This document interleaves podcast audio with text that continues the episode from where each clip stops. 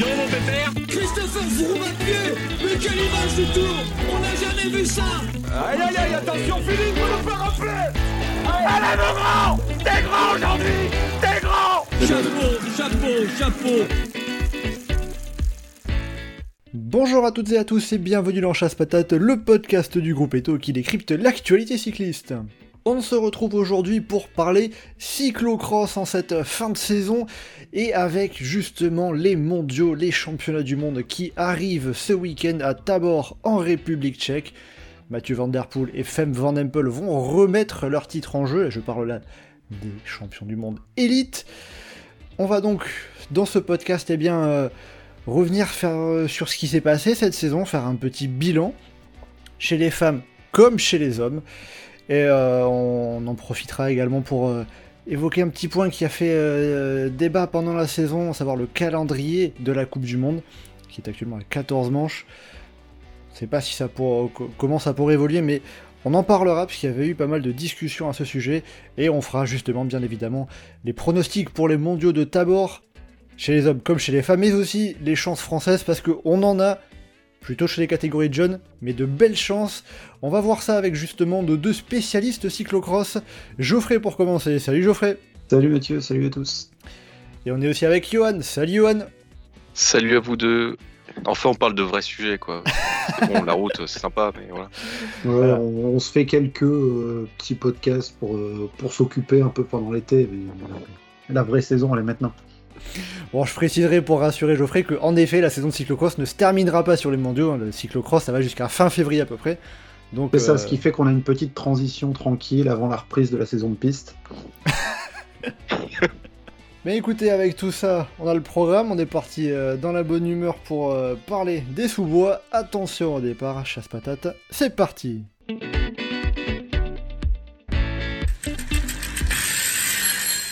On va commencer par parler de ce qui s'est passé chez les femmes, avec euh, une coureuse qui s'est beaucoup illustrée, à savoir Fem Van Empel. Alors Fem Van Empel ne remporte pas le classement général de la Coupe du Monde pour la simple et bonne raison qu'elle a raté un peu trop de manches de la Coupe du Monde cette saison, mais elle a quand même pris part à 17 courses et seulement 2 défaites, donc 15 victoires pour la championne du monde en titre.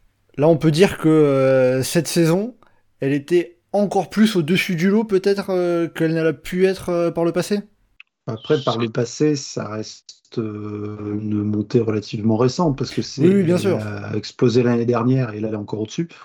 Euh, on rappelle qu'elle a que 21 ans, donc techniquement elle, est encore la, elle pourrait être encore dans la catégorie espoir. C'est pas mal de le rappeler en effet, oui. Mais elle, fait, elle, fait, elle a quand même l'impression de changer de dimension, elle fait plus patronne que l'année dernière quand même. Et dernière, elle écrasait un peu, mais ça faisait moins le, même ressenti que maintenant. Et puis, tu avais un peu plus. Euh...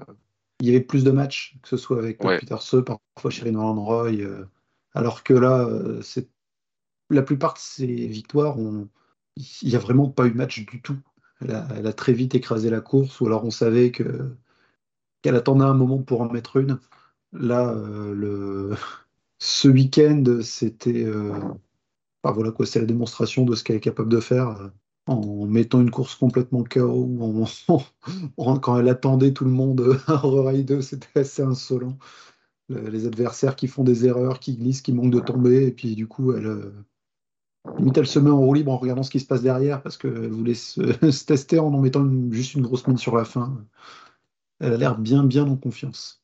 C'est vrai que pour Femme Van Empel, il y a eu un petit moment dans la saison du côté de la période de, entre Noël et le jour de l'an on, a pu se dire ah il euh, y, y, avait eu des chutes hein, je crois pour Van Empel. Est-ce que ouais, euh, ça commencerait pas à être un petit peu plus compliqué? Puis au final ça a duré euh, deux courses trois courses et c'est reparti euh... elle fait deuxième à Gavereux mais Puck Peterson était vraiment au-dessus ce jour-là. Elle est pas sur le podium c'était à Ulst ouais, c'est ça. il y avait une très belle course avec du suspense entre les quatre bah, meilleures filles de la saison. Mais sinon sa, sa domination même si elle a plus perdu que Mathieu Van Der Poel, euh, elle m'a paru encore plus dominateur que ce que Mathieu Van Der Poel a fait côté masculin, comparé avec ce, dont on parlera juste après. Euh, comment est-ce qu'on explique justement que euh, Femme Van Empel, elle ait encore franchi un cap, passé, un cap? Est-ce que c'est, entre guillemets, simplement le fait qu'elle elle ait fait vraiment de la route sur cette saison 2023 ou il y a d'autres explications? Elle est plus vieille, non? Non, mais. 20 ans, 21 ans. Oui, mais non, mais. Il y a ça aussi simplement, c'est qu'elle prend de l'âge, elle prend de la force et de, du niveau général. sans doute que la route, ça lui fait du bien, mais elle n'a pas fait non plus une saison route. Enfin, c'est pas du tout la même saison de route que Shirin Van Der par exemple. Oui, bien sûr. Qui, a pas trop, enfin, qui s'est cassé un peu au cyclocross là, qui a pas trop, qui a pas trop pu se remontrer, mais. Euh, qui était même complètement cramé euh, sur le cyclocross, euh, oui, voilà. vu la saison de route qu'elle a faite. Van Empel, c'est dur de dire que la saison route lui a fait passer un gros cap plus que s'il avait fait. Enfin, une saison route normale pour quelqu'un qui fait du cyclocross. Euh, t'as plein de crossman qui font des saisons de route équivalentes euh, qu'on voit pas forcément trop, mais c'est le même nombre de jours de course euh, ou, tout ça. Donc, pour moi, c'est plus qu'elle a pris de l'âge, elle a pris de, la force, elle s'étoffe physiquement, et puis ça donne ça après. Moralement, on sent qu'elle se situe mieux par rapport aux autres que, les années précédentes aussi. Mais Surtout moi, c'est plus... Oui, vas-y. La fin de saison dernière, en plus, a, pu bien la mettre en confiance parce que elle, elle finit, alors que c'est à chaque fois 1, puis 2, puis 1, puis 3 euh, elle a vraiment enchaîné les victoires sur la toute fin de saison. Avec, en plus avec les deux dernières victoires là, dans le trophée avec le maillot de championne du monde, donc ça a pu euh, lui permettre de peut-être passer un cap aussi dans la tête et de se dire que voilà quoi, elle était championne du monde euh, très largement, puis elle gagnait de courses dans la foulée, elle a pu revenir dans de bonnes conditions, choisir le calendrier qu'elle se faisait, quelques-unes tôt dans la saison, puis une coupure, puis revenir ça a donné une impression de maîtrise euh, totale de, son sujet sur, euh, sur tout ce qu'elle a fait. Donc c'est-à-dire un peu en quelque sorte, là on est en train de voir euh, Femme Van Empel dans toute sa splendeur à 100%. Oui, mais il y a aussi le côté où elle est à 100%, c'est qu'elle se met dans la, la facilité d'avoir un calendrier qui est très ciblé sur là je vais être en forme, là je vais être en forme, là je vais être en forme. Là où, par exemple, une euh, Céline Alvarado, elle a, été beaucoup plus complète sur la saison ou d'autres ou d'autres coureuses. Euh, ce qui d'ailleurs est questionnable parce que si tu fais du cyclocross, ton, ton activité principale de la saison, euh, se retrouver à pas viser le général de la Coupe du Monde, pas trop viser le général de Super Prestige. les VV Trophy, c'est bien, mais bon, enfin, c'est pas le, gros du truc, quoi. Alors, c'est plus le trophée, ça a changé de sponsor, oui. Hein, c'est plus VV. oui, oui, oui. Le trophée oui, Gazette Van Verpolen, si on remonte encore un petit peu plus. non, mais je me souviens jamais. Frère. Je remarque que ouais. est encore à l'ancienne, hein, c'est le X2O trophée, hein, pour ceux qui, auraient, euh, qui, qui, ne savaient pas que ça s'appelait VVV trop euh, avant. Euh. D'ailleurs, si à l'occasion, s'il y en a qui ont les contacts des commentateurs d'Eurosport et qui appellent à chaque fois le trophée en disant juste le sponsor, à la télé, ça m'amuse à chaque fois d'entendre parler de, du trophée, enfin du X2O Badkamers. Enfin, c'est comme, c'est juste une marque de salle de bain. Badkamers, c'est salle, c'est salle de bain en, flamand. Donc, euh, quand on dit qu'il y a quelqu'un qui a gagné un Badkamers, ouais, littéralement, ça voudrait dire qu'il a gagné une salle de bain. Alors que le mot flamand, c'est trophée. Donc, euh, je sais pas, il y a un équivalent français qui me semble pas si C'est sûr que c'est pas le mot flamand le plus compliqué à prononcer en français, en effet. mais voilà, ça... au cas où, pour ceux qui ne connaîtraient pas, ça permettrait, ça permettrait de comprendre pourquoi il y a des canards partout sur le X2O trophée. voilà, au moins, euh, au moins comme ça c'est fait. D'ailleurs, le X2O trophée, il reste encore deux manches, et Femme Van Empel, elle a 8 minutes d'avance. Donc c'est pas encore gagné. oui, puisque techniquement, euh, si tu ne en, ne participant pas à une course, tu as 5 minutes de pénalité par rapport au temps du vainqueur. Et on peut rajouter 2 fois 15 secondes pour les premiers. Euh, Tout à fait. Bon, voilà.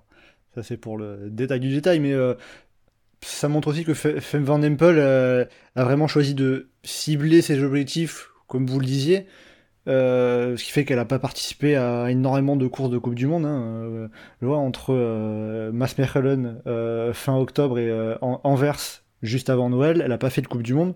Mais pendant ce temps-là, elle enchaînait sur les super prestiges, des X2O trophées. Comment ça, veut... Bah, ça peut être quoi l'intérêt dans ce, dans, dans, ce cas-là? Il y a eu sa grosse coupure aussi, il y a eu Val Soleil qui est particulier, il y a eu le stage en Espagne pendant qu'elle était à Namur, donc ça se comprend qu'il y en ait quelques-unes qui ne soient pas faites.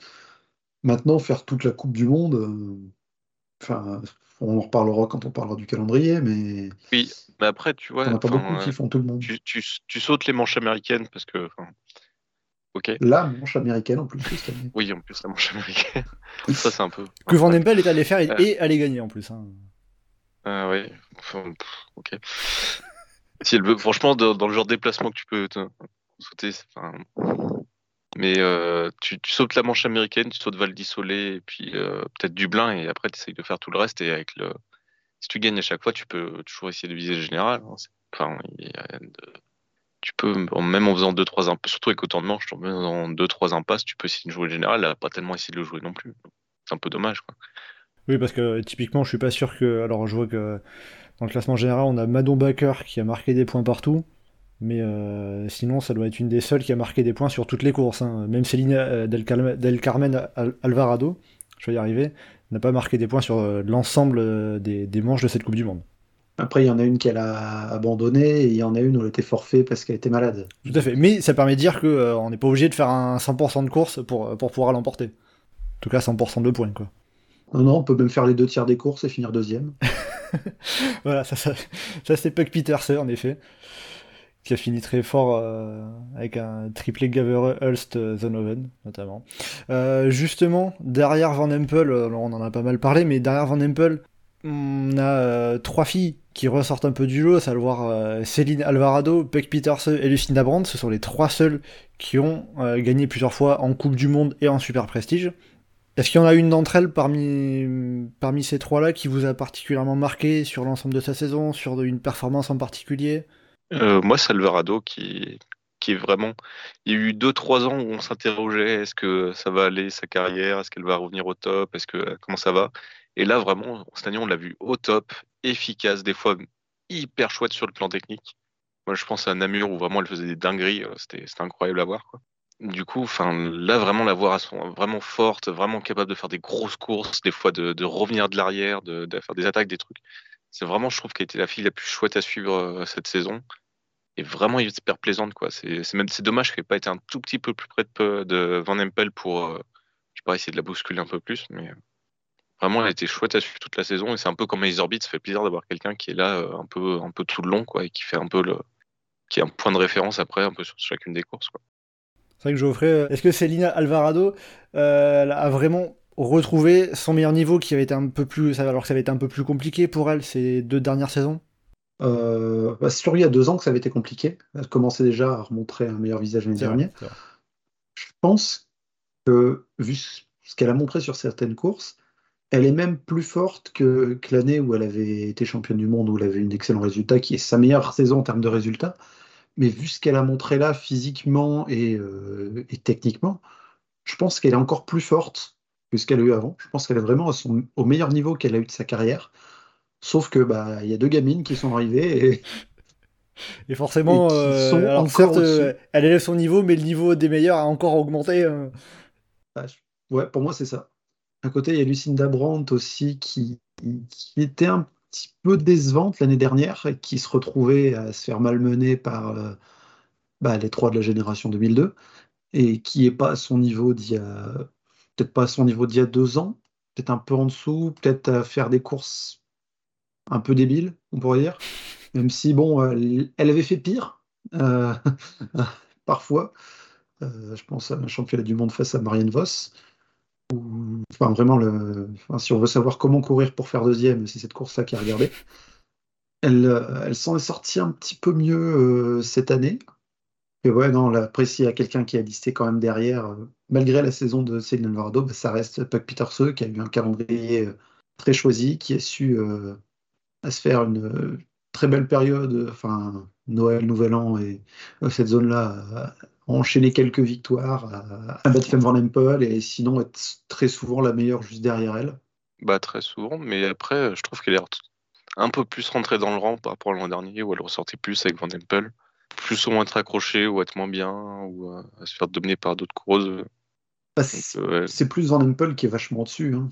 C'est-à-dire que pour faire la comparaison entre euh, Peterson et Van Empel, qui ont le même âge, hein, il, me semble, Van Empel a vraiment progressé, tandis que Puck Peterson a progressé, certes, mais moins que Van Empel. Bah après, Peter, il y a aussi le, le, VTT. des JO de VTT qui arrivent.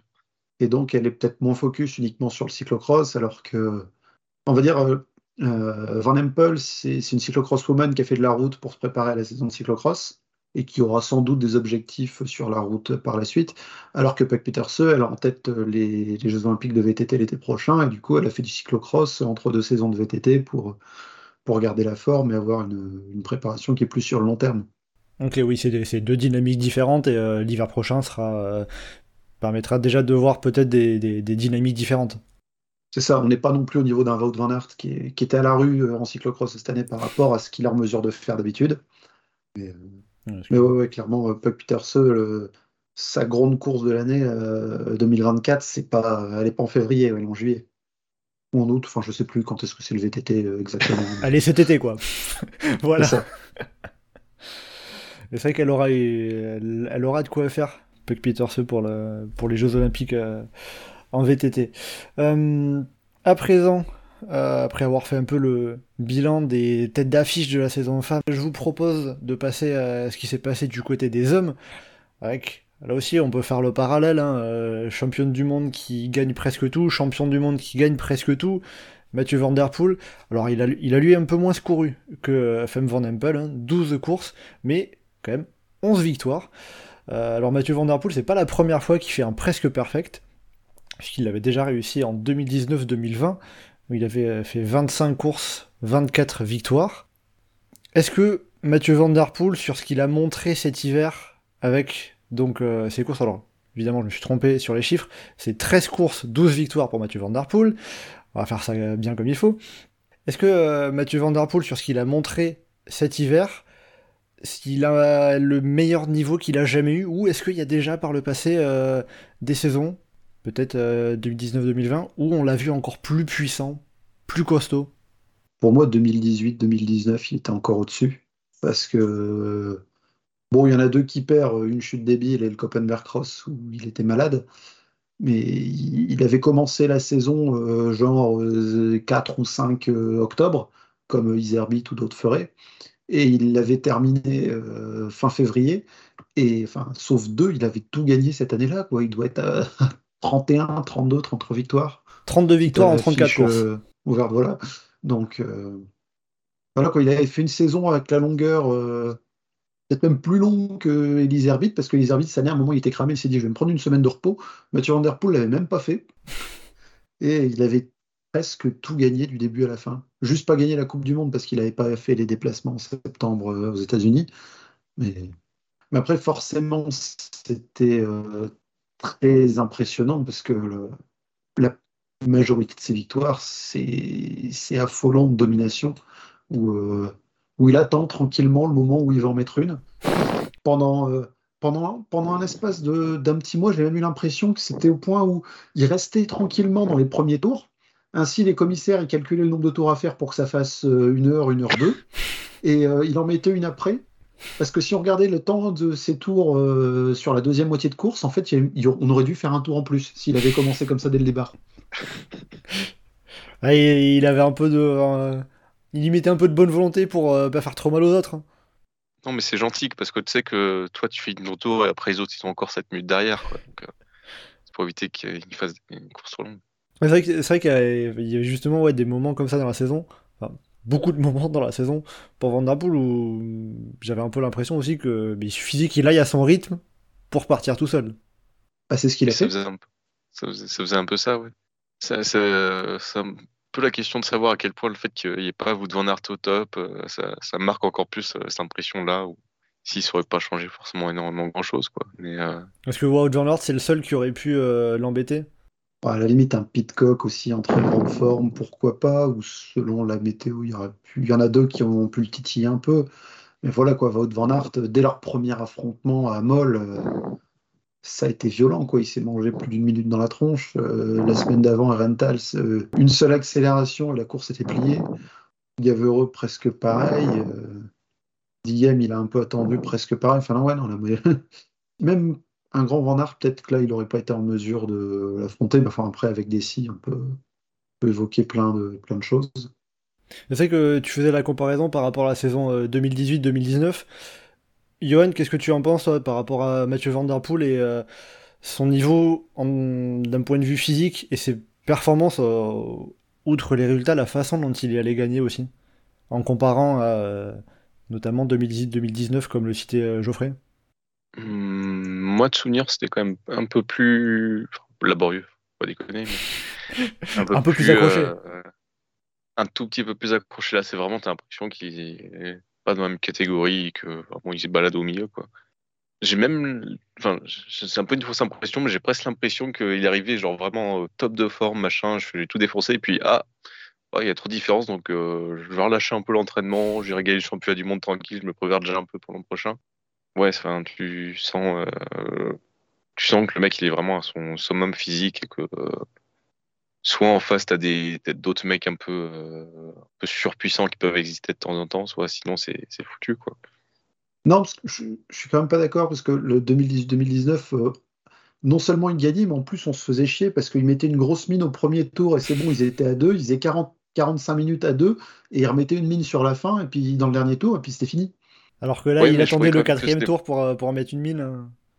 Ouais, il faisait mumuse euh, au quatrième rang, il faisait attention suffisamment de ne pas marquer assez de points UCI pour toujours partir en deuxième ou troisième ligne.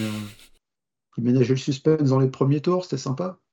Ouais, mais ça faisait, enfin, c'est plus que le mec il voulait, il faisait tout. Enfin, il y a le moment où Van Aert, c'est lui, s'amusait à faire les courses à fond du début à la fin, je sais pas trop pourquoi, tu vois. Mm. Là, je sais pas, j'ai quand même plus l'impression que le mec il en maîtrise euh, pur du truc et que, enfin, il y a quand même plus de puissance, plus de. Mais après, il peut se permettre de, faire ça parce qu'il a fait, euh, il a fait 12 courses sur l'année. Euh. Oui, oui. Oui, ça aide aussi de pouvoir davantage choisir son calendrier, faire un peu à la carte. On sait que Mathieu Van Der Poel, son objectif, euh, c'est pas la Coupe du Monde, hein, c'est d'aller chercher le, record de titres mondiaux. Euh. Bah, Mathieu Van Der Poel, il y a un mois et demi, il n'avait pas encore repris sa saison. C'est sûr que euh, quand on voit tous ceux qui se battent depuis, depuis septembre, ça change. Et ça aurait même pu être moins s'il n'avait pas décidé d'aller reprendre à Rentals juste parce qu'il se sentait en forme. Oui, c'est vrai. C'est vrai qu'il avait avancé son début de saison parce que la prépa se passait bien, un truc comme ça, je crois. Ouais, puis je sais pas, peut-être que le fait que ce soit dans la ville de Wout van Aert, ça a dû l'amuser d'aller commencer par écraser tout là-bas. Symboliquement, c'est sympa aussi. Après aussi, euh, qu'est-ce qu'on se dit quand on voit euh, Mathieu Van Der Poel euh, dominer cette saison? On se dit, c'est incroyable de voir un, de voir un coureur avec autant de puissance, ou alors, bon, t'es gentil Mathieu, mais on sait que le suspense pour la victoire, il est foutu dès que t'es au départ, quoi.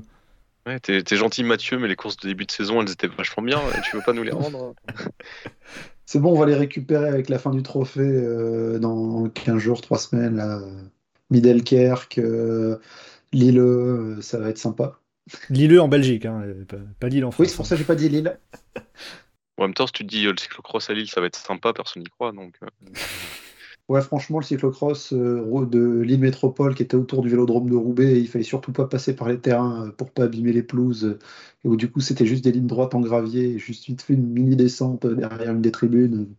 C'était pas le meilleur des circuits. Surtout qu'ils faisaient le tour en genre 4 minutes 30, les pros. Ah oui, c'est pas l'idéal. Bon, sinon, en dehors de Mathieu Van Der Poel, euh, il s'est pas passé que les victoires de Mathieu Van Der Poel. on a eu 7 vainqueurs différents en dehors de Mathieu Van Der Poel en Coupe du Monde. On a eu euh, Thibaut Nice, Lars Van der Haar, Pim Ronard, Elise euh, Joris Stevenhuis, Tom Pitcock et Wout Van Aert, qui a réussi à profiter de, de l'erreur de Mathieu Van Der Poel à Benidorm. Est-ce que ça veut dire que finalement, euh, cette saison, on a eu un plateau quand même assez ouvert, derrière Mathieu Van Der Poel certes, mais quand il n'était pas là, ou même pour la deuxième place, ça se bataillait, il y avait il y avait vraiment beaucoup de suspense. Pas spécialement, parce que c'est plus ou moins toujours les mêmes qui revenaient. Après, les, vainqueurs différents aussi, parce qu'ils n'ont pas tous eu leur pic de forme, on va dire, au même moment. Thibonai, c'était très fort en début de saison, il est un peu rentré dans le rang. Pim Renard, pareil, il a, il a commencé très fort, mais là, depuis euh, quelques semaines, voire peut-être euh, deux mois, il, a l'impression d'être un peu en dedans à part pour aller taper euh, un peu tout le monde à l'épaule contre épaule en étant ultra agressif dans ses trajectoires, qui a même manqué de faire tomber ses coéquipiers. Iserbit qui est fort en début, là, il, a vraiment moins ça là tout de suite. Alors après, est-ce qu'il se reconcentre uniquement en espérant faire un truc au mondiaux. Enfin, il y a beaucoup de vainqueurs, c'est aussi parce qu'il y a beaucoup de manches de la Coupe du Monde, donc personne ne les fait toutes. Forcément, tu avais moins de vainqueurs quand la Coupe du Monde elle faisait 7 ou 8 manches. Oui, forcément, c'est compliqué d'avoir 8 vainqueurs sur 6 courses. Hein. Parce qu'il y a, il y a 3 ou 4 ans, on n'était pas loin d'avoir autant de vainqueurs aussi. Hein. Oui, après, il y a peut-être un côté où ça dépend des participations de Vanderpool et Van Aert quand ils sont euh, à leur top. Oui, bah, ah. forcément. Après, euh, Mais euh, par rapport aux dernières années, je trouve qu'il y a un truc qui est quand même mieux, c'est que ça mieux redistribue les cours entre les différentes équipes qu'au moment où ils étaient tous à Powell, c'est vraiment c'était très pénible. Là au moins c'était quand même plein de les t'as la, la Trek qui se bat contre la Powell, qui se bat contre euh, les individuels, c'est un peu plus euh, c'est un peu plus sympa quand même quoi. Ouais, à part que niveau course d'équipe, la... Michael Van s'il pouvait regarder devant lui quand il court plutôt que de chercher les arbitres en permanence, même les frères Schley qui passaient pas autant leur temps à chercher le copain euh... Et pourtant, on sait qu'Andy cherchait Franck. Hein. Non, ça. Bah oui, c'est vrai que bon, on a souvent tendance à dire euh, cyclocross, c'est un sport individuel.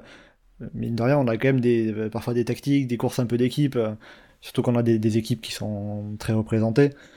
Ouais, on pourra le voir au mondiaux avec les Pays-Bas chez les filles, ça sera, ça sera une course d'équipe. ça dépend des situations, en effet. Après, en même temps, quand tu as la même nation qui a les quatre meilleures mondiales, on va pas leur demander de faire une course d'équipe. Euh. Oui, là, ça, ça, serait compliqué en effet. Mais c'est vrai que oui, par rapport, par rapport aux équipes, je crois qu'on a euh, la Balois Trek qui gagne avec Nice, Van der Haar, Ronard et Nieuwenhuis. Et Isarbit qui est le seul vainqueur du côté de la Powells. Sachant qu'on ajoute bah, aussi. Van c'est un peu le côté des, enfin, dommage de cette saison qui, qui s'est un peu blessé, euh, qui est un peu moins bien. Quoi. Mais il a quand même été champion d'Europe, et puis là, euh, sur les derniers, quelques derniers crosses, euh, il avait l'air de bien revenir avant Doranhout aussi. Il était super samedi. À suivre, enfin, celui qui a le plus suivi Mathieu Van Der Poel. Donc au final, dans l'ensemble, cette saison, derrière Mathieu Van Der Poel, est-ce que c'est une saison qui vous a plu dans sa diversité de vainqueurs Ou pas forcément plus que les précédentes. Euh. En vrai, qu'il y ait 4 ou 7 vainqueurs différents, euh, tant que les courses elles sont sympas, euh, on prend. Hein. Non, mais après, au-delà des vainqueurs, oui, on a eu quand même des belles courses, des beaux moments. Et puis des profils de coureurs un peu différents, quoi. Parce qu'entre un, un et un Isorbit, c'est pas, pas vraiment le même profil, donc ça donne des trucs assez sympas quand même. Et puis une petite part de renouvellement. Euh, Joris qui, bah, qui est pas spécialement jeune, mais qui arrive enfin qui revient à fond le cyclocross et qui a su être euh, très présent. Euh, Lorenz Feck, euh, un peu, qui commence un petit peu à redescendre. Derrière, il y a quelques jeunes qui poussent entre ceux qui sont espoirs ou qui sont à peine sortis des espoirs, qui commencent à être de plus en plus présents. Ça, oui, ou même des Thibaut des Pim Renard qui gagnent pour la première fois au niveau de la Coupe du Monde. Et Thibaut qui fait une, une, grosse saison. Il y a un creux de saison un peu compliqué où il avait besoin de, faire une coupure euh, parce que physiquement, il, il tenait plus. Mhm. Mais là, il, revient très bien avec ce qu'il a montré à Ride. il a de quoi être confiant pour les, pour les mondiaux. Et est-ce qu'il y a un moment, une perf euh, que vous retiendrez particulièrement de cette saison? En dehors de Mathieu Van Der Poel Oui, oui. Moi, les, les qualités techniques de Neuenvis, qui vraiment sur plein de cyclocross euh, étaient vraiment beau à voir notamment sur la neige à Val d'Isolé par exemple. Vraiment, c'est beau quoi. Et Geoffrey? Ouais, bah, euh, Tom Pidcock à Namur, pareil, c'était beau. La beauté du pilotage, euh, les émotions un peu, quoi, là. Je vois ça. Alors à présent, je vous propose de passer un peu à une petite partie de débat, comme je l'avais évoqué euh, en introduction de ce podcast. comme, j'avais dit, il y a eu pas mal de débats au milieu de la saison. Euh, ça a commencé dès, novembre hein, quand euh, Thibaut Nice a dit qu'il voulait euh, manquer un peu des manches de Coupe du Monde pour faire un, calendrier plus calme et prendre un peu son temps. tous ces débats autour de la, du calendrier de la Coupe du Monde, des participations des meilleurs, on avait vu justement David Lapartien qui suggérait en novembre sur Direct Vélo si un coureur préfère rouler une épreuve nationale pendant des manches de Coupe du Monde, vous ne ferez pas les manches suivantes de Coupe du Monde et donc pas de championnat du monde. Mais bon, autour de ça, c'est aussi la durée de la manche de, la Coupe du Monde qui est critiquée par certains. Euh, on est à 14 manches depuis 3 euh, saisons. Avant le Covid, on était à 9 manches. Et justement, euh, Lars van der lui, il par exemple retrouver moins de manches un petit peu dans cette Coupe du Monde. Il expliquait à, DCN que pour lui, faire des petites coupures dans une saison de cross, c'était finalement plutôt traditionnel et normal qu'il fallait. Il disait, je pense que 8 ou 9 manches de Coupe du Monde entre octobre et les mondiaux est la meilleure chose à faire. Alors donc, Johan Geoffrey, pour vous, qu'est-ce qu'il faudrait changer à ce calendrier de la Coupe du Monde? On sait qu'il y a des discussions qui vont être refaites du côté de l'UCI euh, à l'occasion des mondiaux à Tabor pour euh, voir euh, Qu'est-ce qui pourrait être changé pour le calendrier de la Coupe du Monde? On sait que ça sera des, discussions qui seront en cours. Qu'est-ce que vous en pensez, vous, de ce qui serait à changer au niveau de ce calendrier de la Coupe du Monde? La coupure début décembre, je l'aimais bien, parce qu'il y avait euh, une début de saison qui avançait tranquillement. On se retrouvait un mois de novembre qui était relativement dense, avec euh, les championnats d'Europe et des courses assez importantes, Copenhagen Cross, et euh, il y avait Coxside qui était en Coupe du Monde euh, fin, fin euh, novembre. Et après, il y avait une coupure de deux, trois semaines où il y avait des courses un peu plus petites. Il y avait même parfois un week-end où il n'y avait même pas de super prestige ou de trophée. C'était juste d'autres petites courses en, en, Belgique. Enfin, petites. Il y avait l'historique à Over, qui, est, assez vieille. Et ensuite, ça reprenait courant décembre où on avait Namur et puis la grosse folle semaine en décembre. Et ça relançait la dynamique vers la ligne droite finale vers les, mondiaux, ce qui permettait d'avoir une coupure, une semi-coupure pour à peu près tout le monde, et chacun choisissait au moment du creux euh, où aller ou ne pas aller. Et ça fait qu'il y avait euh, plus ou moins un vrai gros plateau un peu partout. Maintenant, après, ce qui me pose problème là dans la Coupe du Monde, c'est quoi ce bordel avec une Coupe du Monde où on a 14 manches et euh, il y en a 6 en Belgique et 2 aux Pays-Bas? Ouais, c'est trop concentré. Bah, si tu mets 14 manches de Coupe du Monde, euh, t'en mets 3 en Belgique et tu remets, euh, j'allais dire t'en remets une en Italie, mais enfin une autre en Italie que Val Soleil sous la neige. Euh, la Suisse, la Tchéquie en ont pas. les États-Unis, c'est quoi cette connerie de faire d'envoyer les coureurs aux États-Unis pour qu'ils fassent une course de Coupe du Monde? Oui, c'est sûr qu'au moins les années précédentes, on avait deux manches. En général, ils sont pas super, mais bon, ça va. Ils ont fini par dégager le cross de Las Vegas, qui avait vraiment un des plateaux les plus moches un des tracés pardon, les plus moches. Euh. À part on s'amusait de voir Zen Nice monter l'escalier à vélo, quoi. Tellement c'était pas un escalier. Donc si je résume ta position, toi Geoffrey, ça, ça serait de, bah, de dispatcher un peu plus la Coupe du Monde dans différents pays et de, de, retrouver un peu la coupe, une, de permettre davantage une coupure aux coureurs pendant la saison. Ouais, ou quitte à garder 13-14 euh, manches, si tu as deux manches belges ou deux manches euh, néerlandaises, en, regrouper deux sur un même week-end. T'en fais une le samedi, une le dimanche, et comme ça, tu te fais un moment où tu as une coupure, euh, je sais pas moi, début novembre ou début décembre, où, voilà, pendant une à deux semaines, t'as pas de manche de Coupe du Monde, mais tu as du super prestige et le trophée qui va se retrouver à ces moments-là. Ce qui permettrait aussi aux circuits nationaux autres que la Belgique parce qu'eux, ils ont suffisamment de moyens pour de toute façon tout passer à la télé. Donc, euh, il y, a deux courses par week-end pour les, pour les Belges, ça change rien du début à la fin. Mais enfin, ça fait con que la Coupe de France, ils n'aient pas à un moment deux ou trois week-ends pour avoir deux courses et du coup un vrai beau plateau national. Et je dis Coupe de France, mais on peut étendre aux autres pays. Ah oui, bien sûr. La Coupe de France, elle s'en sort pas si mal euh, côté français, mais on peut penser à la Suisse qui s'est fait détruire son, change national, alors que c'était un vraie belle alternative pour le côté euh, France, Italie, euh, Suisse, euh, course belge. Quoi. Yohan, qu'est-ce que tu penserais, toi, de changements qui pourraient être à mener au niveau du calendrier de la Coupe du Monde? Bah oui, doubler les week-ends, quoi. En plus, on voit que sur la Coupe de France, ça marche assez bien. Je vois pas, enfin, il n'y a pas trop de raison de pas vouloir faire de, courses à côté l'une de l'autre, surtout quand en Belgique, tu es à 100 bornes tous les crosses les uns des autres, quoi. Mais Doubler les week-ends, ça serait quoi? Ça serait juste pour la Suisse ou alors est-ce que ça peut être l'occasion aussi d'inciter davantage les coureurs à venir à Val d'Isolé, à Dublin par exemple? Bah, Déjà, quand tu pars à l'autre bout de la planète, que euh, Val d'Isolé c'est à 5 heures de route de l'aéroport, bah, c'est tu, vas pour une seule manche, un peu bizarre quoi. les week-ends conjoints avec euh, une course belge où t'es pas trop loin, tu fais un super prestige et après ta Coupe du Monde pas trop loin, ça marche assez bien aussi, mais oui, organiser le calendrier pour que tu sois pas, euh, tu puisses faire la Coupe du Monde sans, sans que ça soit euh, stupide en termes de, fatigue sur les à côté des courses, quoi. Et aussi bah, laisser la place à toutes les autres courses, parce que le problème c'est quand tu fais 14 courses dans le calendrier, bah, tu bouffes toutes les autres courses sur le calendrier. Le calendrier c'est que la Coupe du Monde, et la Coupe du Monde ça permet de, ça permet pas de faire exister tout le monde, quoi. pas ce qui marche le mieux. Oui, oui. Après, c'est vrai que par rapport à un peu la, répartition, je crois que c'était euh, Geoffrey qui, évoquait un peu cet aspect. J'avais vu euh, Felipe Hortz, le champion d'Espagne, euh, qui vient régulièrement en Belgique et qui a notamment fait un podium sur une manche du Super Prestige cette saison, qui expliquait après l'étape de Benidorm à Villers-Flitz, il disait une manche de Coupe du Monde par pays serait à mon avis une bonne idée. Est-ce qu'on peut se dire une Coupe du Monde, allez, peut-être on passe à dimanche et on fait une en Belgique, une aux Pays-Bas, une en France, une, en Italie, etc. Bah, si tu vas dans 10 pays différents, là tu laisses le problème de quand est-ce que tu vas où, alors que tu pourrais coupler certaines zones géographiques. Euh, Soleil, c'est vrai que c'est un peu chiant parce que c'est loin de tout, mais tu peux caler une autre en Italie euh, la veille et tu fais, je sais pas moi, Val une heure euh, sur un vrai. Non, mais après, on peut supprimer Val Soleil aussi. Hein. ouais, ouais, ouais. je sens que c'est pas l'épreuve qui, vous, qui vous plaît le plus. Bah, en fait, ça serait rigolo si c'était pas paumé dans les montagnes, quoi. C'est un peu le problème, quoi si tu veux faire des cyclocross sur un terrain gelé, euh, tu, tu mets deux manches de la Coupe du Monde en République tchèque, et puis tu as un peu de chance pour que, euh, si tu es un peu en hauteur, tu un terrain qui soit un peu gelé. Oui, c'est vrai qu'on avait, eu, vrai qu'on avait eu ça par le passé. Hein.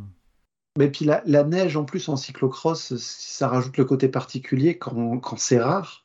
Euh, j'ai souvenir de saison, enfin l'année où Ride 2 c'était sous la neige et c'était gelé, et à une semaine des mondiaux, du coup, il y en a plein qui n'avaient pas été ou qui avaient fait la course qu'à moitié. Il y avait eu un plateau complètement différent. Ça, avait été super intéressant à suivre. Euh, il y avait une manche de Coupe du Monde un peu avant encore, c'était à Calmed Out. Enfin, dès qu'il y avait de la neige, ça se retrouvait être rare. Et ça avait un plus, là, euh, ouais, c'est bon, voilà. C'est... Moi, j'ai le, moi, j'ai le souvenir de Zolder sous la neige avec Lars Boom euh, qui revient comme une fleur, c'est qui vient dé, déboîter tout le monde. Ça, c'était, c'était très drôle. Sandwendel aussi en Allemagne. Enfin, là, c'est comme si on disait bon, ben voilà, quoi, la neige en cyclocross, enfin, il suffit plus assez froid l'hiver ou ça neige plus assez, donc il n'y en a pas, donc euh, on va en mettre une dans la neige pour dire que voilà, il y en a une dans la neige. Oui, en gros, l'idée que la neige c'est bien quand ça tombe dessus, mais c'est moins intéressant quand on va la, chercher délibérément. Bah, faut pas que ça qu'on se dise euh, voilà, on va faire un calendrier de la Coupe du Monde, on va faire comme pour les rallyes en voiture où il faut que tu aies certaines manches sur asphalte, certaines manches euh, sur gravier et tout ça. Non, quoi, la météo, on va pas la forcer à être là. Non, mais si, ça peut être marrant, un mode un peu genre euh, Mario Kart, tu fais un truc euh, très paysage, euh, une course, une course neige, une course désert, une course, tu vois, ça peut être marrant. Après aussi, parmi les arguments qui, qui, tournent pas mal autour de tous ces débats de la Coupe du Monde, il y a l'aspect du prize money, la rémunération des coureurs, et Notamment un point qui peut rentrer en compte, c'est par exemple le fait que euh, je crois que du côté du Super Prestige, du X2O Trophée, euh, il y a des primes à, la participation, alors qu'il me semble que du côté de la Coupe du Monde, seulement des, primes de résultats. Et aussi, euh, j'ai vu justement, c'était toi Johan qui m'avait partagé l'info, le At Last News. en Belgique avait fait un, petit sondage autour de différents acteurs du cyclocross et qui disait notamment que le prize money à peu près égal aux, autres euh, compétitions principales, mais il y a deux fois plus de courses. Est-ce que ça veut dire que euh, pour que la Coupe du Monde euh, retrouve un peu plus d'importance peut-être dans l'esprit des coureurs ou, de, certains peut-être qui chercheraient à la délaisser en choisissant un peu plus leur calendrier, il faudrait davantage rémunérer? Après, moi je trouve par rapport à, il y a, je sais pas, 10 ans, que euh, la Coupe du Monde a une plus grosse place euh, chez les coureurs que ça pouvait avoir avant. Euh, maintenant, même chez les mecs, j'ai l'impression que le Super Prestige est derrière la Coupe du Monde, ce qui n'était pas forcément le cas tout le temps. donc après, forcément que tu as tous les sponsors belges, tu as tout l'impact, tout ça, mais notamment aussi le fait que la Coupe du Monde soit tenue par Flanders Classic, donc organisateur tous les fonds, tout ça. Euh, ça fait que pour moi, c'est de quand même. Et que enfin, la majorité des coureurs, c'est des Belges, Flamands, euh, Néerlandais. Ça fait que la Coupe du Monde est quand même à la place centrale aujourd'hui et que c'est quand même la, la compétition majeure. C'est quand même là où tu vas, le, pas forcément en priorité, mais là où tu vas euh, majoritairement. donc je trouve pas qu'il y ait une place à remettre de la Coupe du Monde pour ça. C'est pour ça aussi que c'est un peu grotesque la partie qui, qui, commence à péter des câbles parce qu'un quoi, enfin, soit une course quoi. Mais euh, il y a sans doute quelque chose à faire pour euh, faire que les coureurs soient moins obligés de faire la Coupe du Monde ou aient plus envie d'y aller euh, naturellement plutôt que d'avoir l'impression d'avoir des contraintes des fois sur certains choix de calendrier ou de, destination. Après, y a, tu compares avec il y a 10 ans, mais il y a 10 ans, on était limite au creux de la Coupe du Monde où, où tu avais des années où tu avais 6 manches. Euh, où tu avais des tracés, euh, celui dans le Berry en France ou celui sur l'hippodrome en Italie. Ils fait des tracés qui étaient absolument hideux. C'était magnifique, euh... en Berry, là, ce, ce tracé avec, le, avec les lignes droites qui faisait un 50 cm de large où euh, les coureurs se rempliaient les uns sur les autres. formidable. Ouais, ouais, et puis les plots de chantier là, pour euh, mettre des virages artificiels sur un terrain de gravier. Ah là là, mais entre ça et puis celui en Italie, je sais plus, c'était le vélodrome, je crois que c'était à Rome, euh, sur l'hippodrome où tu avais une seule caméra en plan fixe qui filmait tout. ah oui, ça, ça durait tellement longtemps pour. ah, il y a eu des évolutions. Ouais. En plus, ouais, je crois qu'il y avait 20 phases, vraiment, il mettait, il mettait genre, le plan il devait durer 3 minutes, quoi, c'est incroyable. Et, et du coup, à côté de ça, tu avais le super prestige, tu avais le trophée qui mettait plus de moyens pour, euh, bah, pour la diffusion et tout ça. Donc forcément, le calendrier belge avait pris le dessus.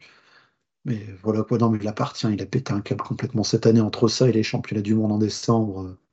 La, quinzaine euh, de, qui suit Noël, enfin même un petit peu avant, si on compte Namur, enfin si on compte depuis Namur, on a 15 jours, 3 semaines, où c'est épique, où c'est génial en cyclocross. Enfin, il faut vraiment être sur place pour se rendre compte de ce que c'est. En plus, s'il y a vraiment un truc qui n'a pas, pas changé, c'est ça.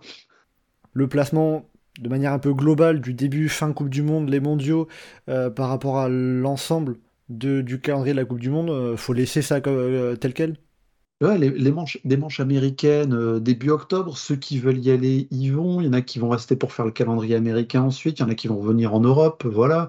Ensuite, tu mets un bloc autour des championnats continentaux et tu mets deux, trois courses à ce moment-là. Le gros, gros, gros bloc de fin décembre, début janvier qui est génial. Et puis les mondiaux fin janvier. Ensuite, les routiers, ils veulent repartir, ils repartent, il n'y a pas de problème. Et ceux qui veulent continuer à se faire deux, trois crosses, ils s'occupent en février parce que les Belges Enfin, forcément, quoi, faut, occuper tous les week-ends avant qu'il y ait l'Homme et Kurn Bruxelles-Kurn euh, qui reprennent sur la route. Après, pour, euh, euh, ce que disait Johan euh, sur le fait que bah, maintenant les mecs qui viennent partout en Coupe du Monde, c'est aussi que le, les lignes de départ sont basées sur le classement UCI. Et au classement UCI, euh, on a les meilleures places dans un nombre limité de classe 1 et de classe 2, et on prend tous les points de toutes les Coupes du Monde. Donc, euh, si tu fais toutes les Coupes du Monde, ou si tu en fais beaucoup, forcément, tu marques plus de points et donc euh, tu vas être plus souvent en première ligne. Oui, donc c'est le côté où euh, plus tu participes à une Coupe du Monde, plus tu peux être mieux placé au départ. Ah. Typiquement, un Pim Renard, il doit être cinquième ou sixième mondial, il a fait quasiment que des Coupes du Monde. Okay, Alors qu'un un Michael Van qui en a pas fait beaucoup au début, qui s'est fait une pause, enfin, il se retrouve à être beaucoup plus loin, même un, un Mathieu Van Der Poel qui n'a pas fait beaucoup de Coupes du Monde euh, et tout ça. Il, ouais, il est peut-être derrière Pim Renard au classement UCI. Enfin, ça a peut-être changé là, ce, ce week-end dernier, mais peut-être qu'avant il était derrière. Enfin, alors que clairement. Euh, Mathieu Van Der Poel est 4ème, Pim Renard 5ème. Ça se joue à, à peu près 100 points au classement UCI. Donc euh, voilà, Mathieu Van Der Poel est passé devant ce week-end. Alors que Pim Renard, au final, il n'a pas fait tant de courses que ça. Il a dû en faire une vingtaine peut-être. Fait... Et encore, il a fait les courses. 22 courses. Et il a ouais. fait, voilà. Et encore, il a fait euh, la, la, course euh, à Waterloo là, sur le, le parking euh, de l'usine Trek. parce que forcément, bon, tous les ballots. Trek Lions. Après, il est pas mal Waterloo, en vrai. Enfin... Non, mais si tu compares à certains autres tracés américains. Après, aux États-Unis, c'est qui tout double, hein, parce que des fois, c'est des ouais. autoroutes où ça roule à gros plateau à 40 à l'heure, des grandes lignes droites, ça, ça dépend. Ouais le Cross Vegas ne manque pas du tout. Après, pour euh, finir sur un peu ce, débat autour de la Coupe du Monde, euh, j'avais vu par rapport justement à cette question de date, euh, notamment Peter Van Den Abele, le responsable off-road à l'UCI, c'est-à-dire toutes les disciplines sauf la route, qui suggérait un peu à demi-mot, qui proposait, bah, sinon on pourrait faire une Coupe du Monde qui va de mi-décembre à fin février. Et Tom Pitcock qui, disait, qui, qui répondait on va pas changer un sport pour trois juste parce que nous pratiquons d'autres disciplines. Le calendrier de cyclocross va de fin septembre à fin février. C'est comme ça que ça doit être. Voilà, ça rejoint un peu ce que tu disais, Geoffrey, quoi. Euh, ouais, après, j'aurais presque envie de dire que euh, c'est hallucinant la capacité de l'UCI à raconter n'importe quoi par moment.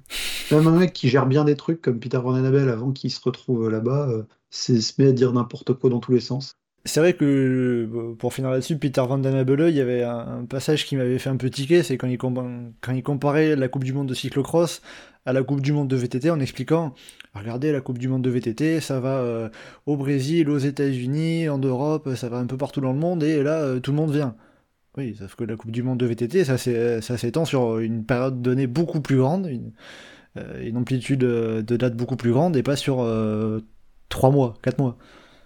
Euh, je suis pas un spécialiste du VTT, mais il n'y a pas moins de manches en Coupe du Monde de VTT par rapport à la Coupe du Monde du cyclocross? Aussi, oui, aussi, accessoirement. T'en as combien? 7, 8 Du coup, si t'en mets 7, 8, les mecs, ils viennent au 8. Alors que si t'en mets 14, les mecs, ils vont à 9, 10, 11, 12 pour certains. Et puis le VTT, c'est quand même beaucoup plus international que le cyclocross. Hein. T'as as des Brésiliens, t'as des Sud-Africains, t'as bon, y a des Australiens, tout ce que tu veux. Il y a un mec du Costa Rica au cyclocross. Ouais, super. Ah, Felipe... tellement honte d'être là. Ça, c'est vraiment le côté. Oh non, je veux plus être là. je m'en vais. Non, mais oui, la petite image de Felipe Nistrom qui prenait des photos avec le, avec le public et Mathieu Van Der Poel euh, bah, qui arrivait tellement vite que, que le pauvre Nistrom a manqué de le renverser. Ouais, alors qu'en vrai, les mecs, les mecs qui sont largués, qui sont complètement là, ramasse, qui sont juste un kiff en venant se faire un hiver en cyclocross, euh, c'est vraiment l'ADN du cyclocross. Oui, voilà, faut, faut pas non plus enlever ça, faut pas lui enlever le plaisir de profiter. Et heureusement que Mathieu Van Der Poel lui a dit dans la foulée, euh, ta place est là. Petit tips à ceux qui veulent euh, aller faire des courses en Belgique de haut niveau. Si vous êtes dans un pays euh, un petit peu exotique, si vous allez voir les organisateurs, ça leur fait un, référencement sur les différents pays qu'ils accueillent dans l'organisation. Ça leur permet de mieux, d'être bien classé après dans les, catégories. Donc il y a moins qui vous, qui, vous acceptent dans la course. Hein même si vous n'avez pas de niveau. Hein.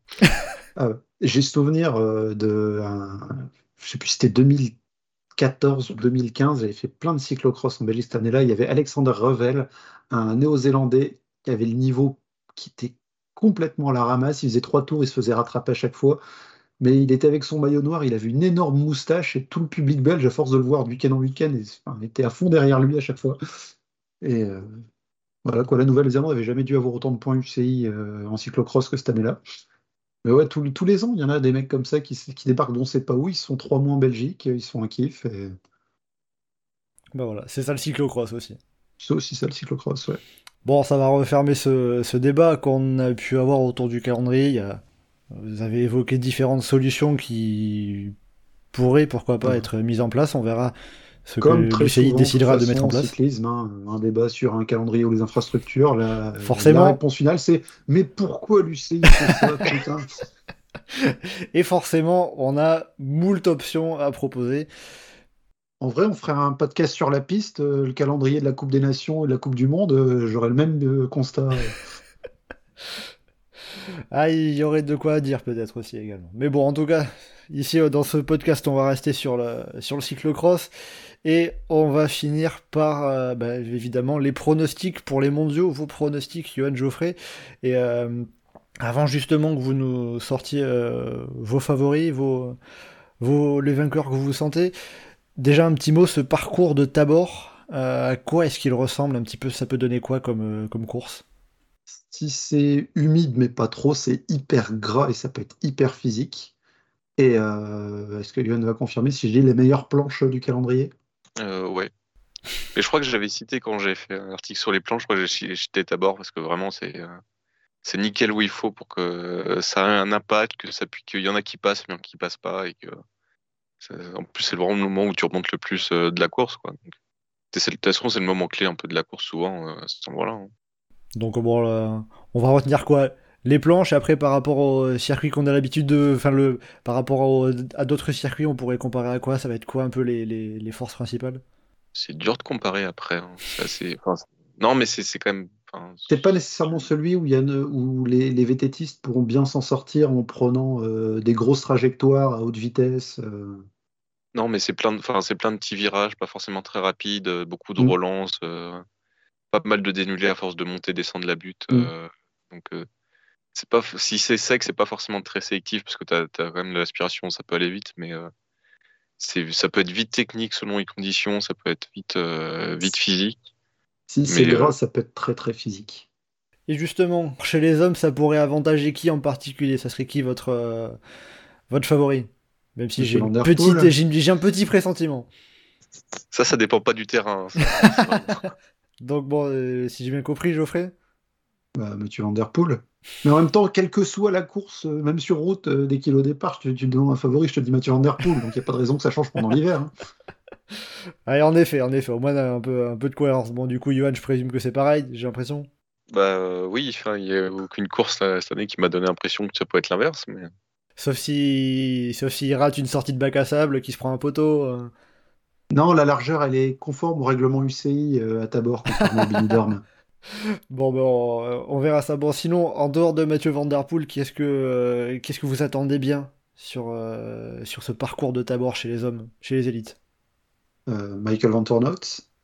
Michael Van Geoffrey, je crois que tu m'avais précisé en, en, amont de ce podcast qu'il avait gagné à Tabor. c'est, Johan qui l'avait dit. Ah, c'est, c'est Johan, bon voilà. Ça portait de l'eau à ton moulin, mais en effet, il fait partie de ceux qui ont déjà gagné à Tabor, lorsque c'était en, en Coupe du Monde. Il a gagné lors de la saison 2020-2021. Non, mais qui a gagné le championnat du monde, surtout euh, chez les espoirs à Tabor. également, également.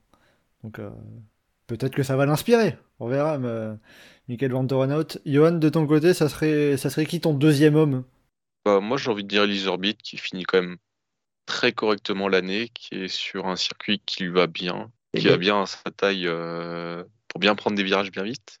Donc, qui me semble tout à fait capable de, de faire deuxième. Hein. Et bon, tant qu'à rester sur les performances passées à Tabor, euh, il, a il a été champion d'Europe Espoir. Voilà, et Elise a gagné la saison dernière euh, en Coupe du Monde à Tabor, et les trois saisons d'avant, il fait deuxième. J'avais oublié euh, celle en Coupe du Monde, j'avais en tête le résultat chez, en, championnat d'Europe. Voilà, on, mutualise les forces. Beau match avec, il y a eu un beau match avec Tom Pitcock dans cette course-là. Euh, donc vos pronos, donc bon, Mathieu Van Der Poel sort du lot évidemment, mais vous notez également Michael Van et Elise Herbit. En vrai, je me dis Thibaut Nice, euh, il était en très grande forme à Ride 2 et. Euh, ouais, en fait, il y a beaucoup de monde à citer quoi. bah ouais, en fait, franchement, il y aura un énorme suspense si Mathieu Van Der Poel n'était pas là. Donc ça fera un gros suspense pour la deuxième place ou finalement, est-ce que justement le fait d'avoir Mathieu Van Der Poel qui devrait partir devant, ça peut changer quelque chose dans la façon dont se courra la course? Non, mais de toute façon, pour, pour tous les mecs qui sont au départ, euh, enfin, ils vont courir pour les places de 2 et 3. Hein. Je pense qu'ils sont suffisamment lucides sur ce qui va se passer. Sauf si euh, ils décident de, payer très cher un mec de leur pays pour euh, sacrifier le reste de sa carrière et aller foutre un pain à Mathieu Van Der Poel en pleine course. Mais... Non, mais aller payer des, des jeunes filles à l'hôtel le soir pour Faire du bruit. C'est ça, faire du bruit dans la chambre, dans le dans l'hôtel. Euh, c'est une technique qui a fait ses preuves. bon, on va espérer que ça n'arrive pas jusque jusque là quand même. Hein. Vous êtes un peu, êtes un petit peu mesquin. Euh, bah oui, mais c'est déjà comme ça qu'il a perdu un championnat du monde. Hein. Si tu veux lui faire en perdre un championnat du monde, à un moment, il hein, faut avoir les vraies techniques. C'est vrai, ou alors peut-être qu'il faut changer les planches au dernier moment. C'est ça. Euh, il y a un endroit où il s'attend à ce qu'il y ait des planches, il va sauter, en fait, il n'y a plus de planches. Euh, après les hommes, le, vos pronos chez les femmes, qui pourrait s'imposer Geoffrey pour commencer déjà? Contrairement à tout le reste de l'année, là je vais pas dire l'autocopéki. Euh, c'est plus compliqué sur du cyclo-cross, en effet. Ouais. ouais. enfin elle a fait podium des championnats de Belgique euh, l'année Covid où il n'y avait pas de compétition sur piste. Donc bon, si elle se le faisait à fond, il y aurait moyen qu'elle ait des résultats. non, je fais Van Empel, hein, mais c'est pas très original non plus. Ouais, Femme Van Empel euh, qui a fait une euh, saison, bah, euh, comme Mathieu Van Der Poel, on les avait comparés tout à l'heure au-dessus du lot. On verra ce qu'il lancera à Tabor, mais donc pour toi, Geoffrey, à part largement favorite de la même manière que ce qu'elle a montré cette saison en Coupe du Monde? Ouais, ouais. Sur la fin, sur les, pas sur le dernier week-end, sur ce d'avant, je me disais eh, peut-être que, mais non, là, le dernier week-end, c'était affolant, donc ouais, non, je pense qu'elle va gagner très facilement. Et Johan, quelle serait ta favorite? Bah moi sur Twitter, j'ai pronostiqué que Cavas allait gagner et qu'on allait avoir Sanécorne sur le podium. Ah oui, c'est. Euh, Quel est le pronostic le moins probable entre ces deux-là? Sanécante. Non, mais il prononce Sanécante, il donne des pronos sur Sanécante comme moi j'en ferais pour Marianne Vos euh, sur la route, quoi. Ça serait beau, mais euh, il croit bah, quand même pas. À Tabor, c'est pas le pire circuit pour, ça, mais. Bon. Hein. Il y a un peu de monde devant, ouais. bon. Après, par contre, Blancavas, qui va faire sa spéciale d'arriver à un pic de forme incroyable pile le jour euh, du championnat ou des JO euh, et qui va, qui va faire une dinguerie, ça j'y crois un peu quand même. Bon, après, ça n'empêche que ça reste un peu ton, ton petit pronostic euh, un peu audacieux, comme tu as l'habitude de, nous en proposer, quoi. Bah, c'est semi-audacieux, là, vu, euh, vu la dernière course. Mais, Elle fait deuxième de la dernière Coupe du Monde. Oui, non, voilà. Hmm. Tu, tu, tu, as fait pire, mais tu t'aurais pu jouer la simplicité et dire Femme Van Empel, en effet. Je, peux faire pire, hein. je peux dire Laura Verdant shot ou des dingueries comme ça, mais après, j'y crois pas trop. Mais... Et après, euh, pour finir sur ces mondiaux de tabor, qu'est-ce qu'on peut espérer du côté des crossmen et crosswomen euh, français françaises? Bah, Les catégories de jeunes, comme d'hab. C'est-à-dire, on peut avoir euh, des titres, des titres partout ou? Chez les juniors, on peut gagner les deux. Chez les espoirs, côté masculin, on peut jouer la gagne, même si j'y crois pas plus que ça. Dans le côté féminin, non. Mais euh, on existera un peu plus là-dedans, alors que chez les élites, euh, je vois au mieux une bataille pour le top 15 côté féminin, une bataille pour le top 10 côté masculin. Donc. Oh, tu peux tenter un top 5 mec et top 10 chez, les filles. Hein. Ça peut se faire. Bah, c'est vrai qu'il y a moins de Belges et de Néerlandais, forcément, vu qu'ils ont un nombre limité au départ. mais... Euh, donc il y a moyen pour toi, Johan, de mettre une petite pièce sur Clément Venturi, top 5, et Hélène Clausel, top 10 Bah, c'est déjà arrivé, hein, déjà. Donc, Enfin, sur le championnat du monde, je sais plus, mais c'est pas incroyable de penser que Anthony puisse finir dans le top 5, alors que là, ça fait déjà deux top 10 en Coupe du Monde euh, sur dernière course, euh, que Tabor, ça ne convient pas trop mal. Pareil, euh, ou Amandine Fouquenet dans les 10, euh, personne ne va tomber de sa chaise après si ça arrive. Hein. Et donc toi aussi, Johan, euh, c'est plus chez les juniors qu'on a des chances de titre. on va quand même rappeler qu'on a euh, Aubin Sparfel qui est troisième de la coupe du, euh, deuxième de la Coupe du Monde avec trois victoires. Et chez les femmes, bah, Célia Géry a remporté le classement général avec là aussi trois victoires. Pour le pour côté féminin, pardon, j'aimerais me corriger parce que je me dis, je, prenais en compte, enfin j'avais en tête la hiérarchie qu'on a sur les coupes du monde, mais c'est vrai que Zemanova, Schreiber, Backstedt, Benvel, elles vont pas, elles vont pas être là. Donc forcément, ça libère un peu de place et et dans le top 10, derrière cette néerlandaise, Katavan Blancavas et euh, oh, quelqu'un d'autre, c'est moyen. Il y aura une ou deux belges dans le top 10. Sinon, pour revenir sur les, sur les juniors, Johan? Oui, bah, Célia Géry, si, euh, les seules courses qu'elle a perdues cette année, c'est parce qu'elle n'avait pas les jambes. Donc, euh, si elle est en forme, elle gagne. vraiment, il y a zéro doute là. Après, chez les juniors hommes, ça peut être quelqu'un d'autre qu'Aubin Sparfel en soi, qui est un très beau collectif et ça peut être un, un autre qui va gagner, euh, qui va gagner la course. C'est pas forcément aussi réglé que ça, surtout que les Français, pour le coup, euh, ça dépendra un peu des conditions météo, mais peuvent se la jouer collectif et, euh, venir battre les zones nationales comme, comme ça. Pour citer les autres, hein, on a Jules Simon, Théophile Vassal, Paul Sexas, notamment qui ont. Bah, pas Sexas du coup, mais. Ah oui, oui, c'est vrai, Paul Sexas qui est blessé, donc il ne sera pas au mondial. Tu fais, tu fais bien de le préciser. Mais il y a eu, voilà, il y a du, il y a du beau monde et Aubin Sparfal ne sera pas tout seul. Hein si on fait le bilan, quoi, on peut finir euh, ces mondes de cyclocross avec euh, deux titres Allez, le relais mixte. le relais. Hein. Surtout que les Pays-Bas ont, dit euh, qu'ils n'avaient pas à se présenter parce que difficultés techniques, blablabla, je sais pas quoi. Donc, a priori, on est favori. Hein. On va espérer que ça se passe aussi bien que, que les derniers relais qu'on avait eu sur route, hein, aux mondiaux et aux Europes. Hein. Bah, championnat d'Europe, on a gagné cette année le relais mixte. Ou alors, je dis une bêtise, mais euh, il me semble. Hein. Euh, oui, c'est ça. Bah, non, mais je crois qu'on avait éclaté la concurrence en plus, vraiment genre euh, tranquille. Quoi. Ouais, c'est ça. On avait eu, alors, pour refaire le détail, on a vu Aubin Sparfel qui du coup ne sera pas là, Rémi Lelandais chez les Espoirs, Célia Géry chez les Juniors Femmes, Electa Galezo chez les Espoirs Femmes, Hélène Clausel et Joshua Dubo qui avait fini chez les Élites Hommes. Ouais, mais. parce que quand tu as une Célia Géry qui est capable de tourner au rythme des, des coureuses euh, élites féminines, euh, après, ça peut bien. Euh, on avance sur tout le reste, quoi. C'est vrai que à, à Pontchâteau, Célia Géry n'avait mis que deux secondes de plus que Hélène Claudel. Donc c'était quand même pas si mal. Donc, allez, on pronostique trois titres pour ces mondiaux? Ouais, allez, soyons fous, on peut dire ça. Allez, Johan, tu valides?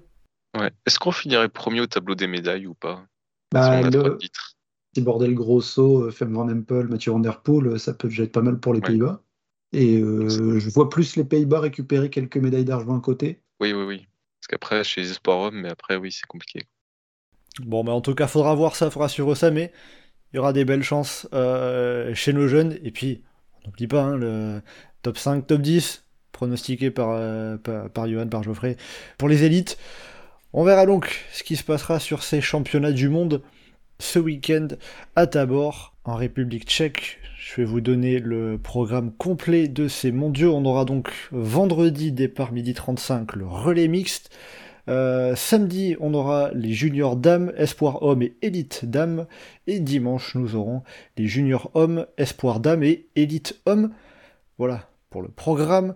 On va arriver à la fin de ce podcast. On a bien passé en revue ce qui s'est passé au cours de cette euh, saison. Les courses, les débats sur le calendrier et les pronostics pour ces mondiaux de Tabor justement. Merci Johan et Geoffrey d'avoir été en ma compagnie pour ce podcast. Pour le prochain chasse-patate, on se donnera rendez-vous courant février, hein, d'ici deux semaines à peu près. Et en attendant, eh bien, comme d'habitude, vous pouvez nous retrouver sur le site et le forum du groupe Eto, legroupeeto.fr, ainsi que sur nos différents réseaux sociaux, Twitter, Facebook et Instagram. N'hésitez pas à commenter, liker et partager ce podcast. Merci beaucoup et à bientôt dans Chasse Patate.